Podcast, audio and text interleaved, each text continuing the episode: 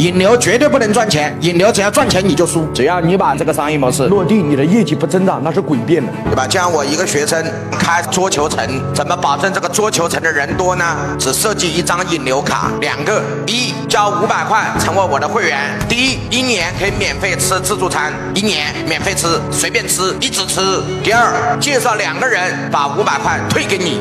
所以就凭着这一招，瞬间在当地办了几万张卡。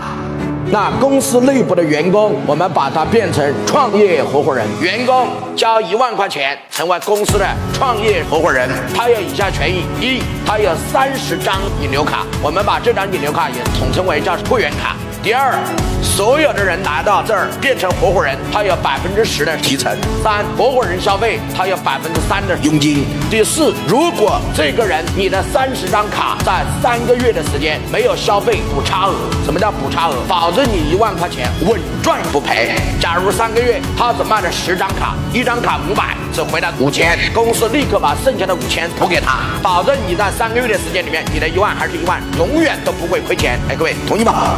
结果他的生意把周围台球城的生意全部打垮。有人又在问，又在想，那赚什么钱？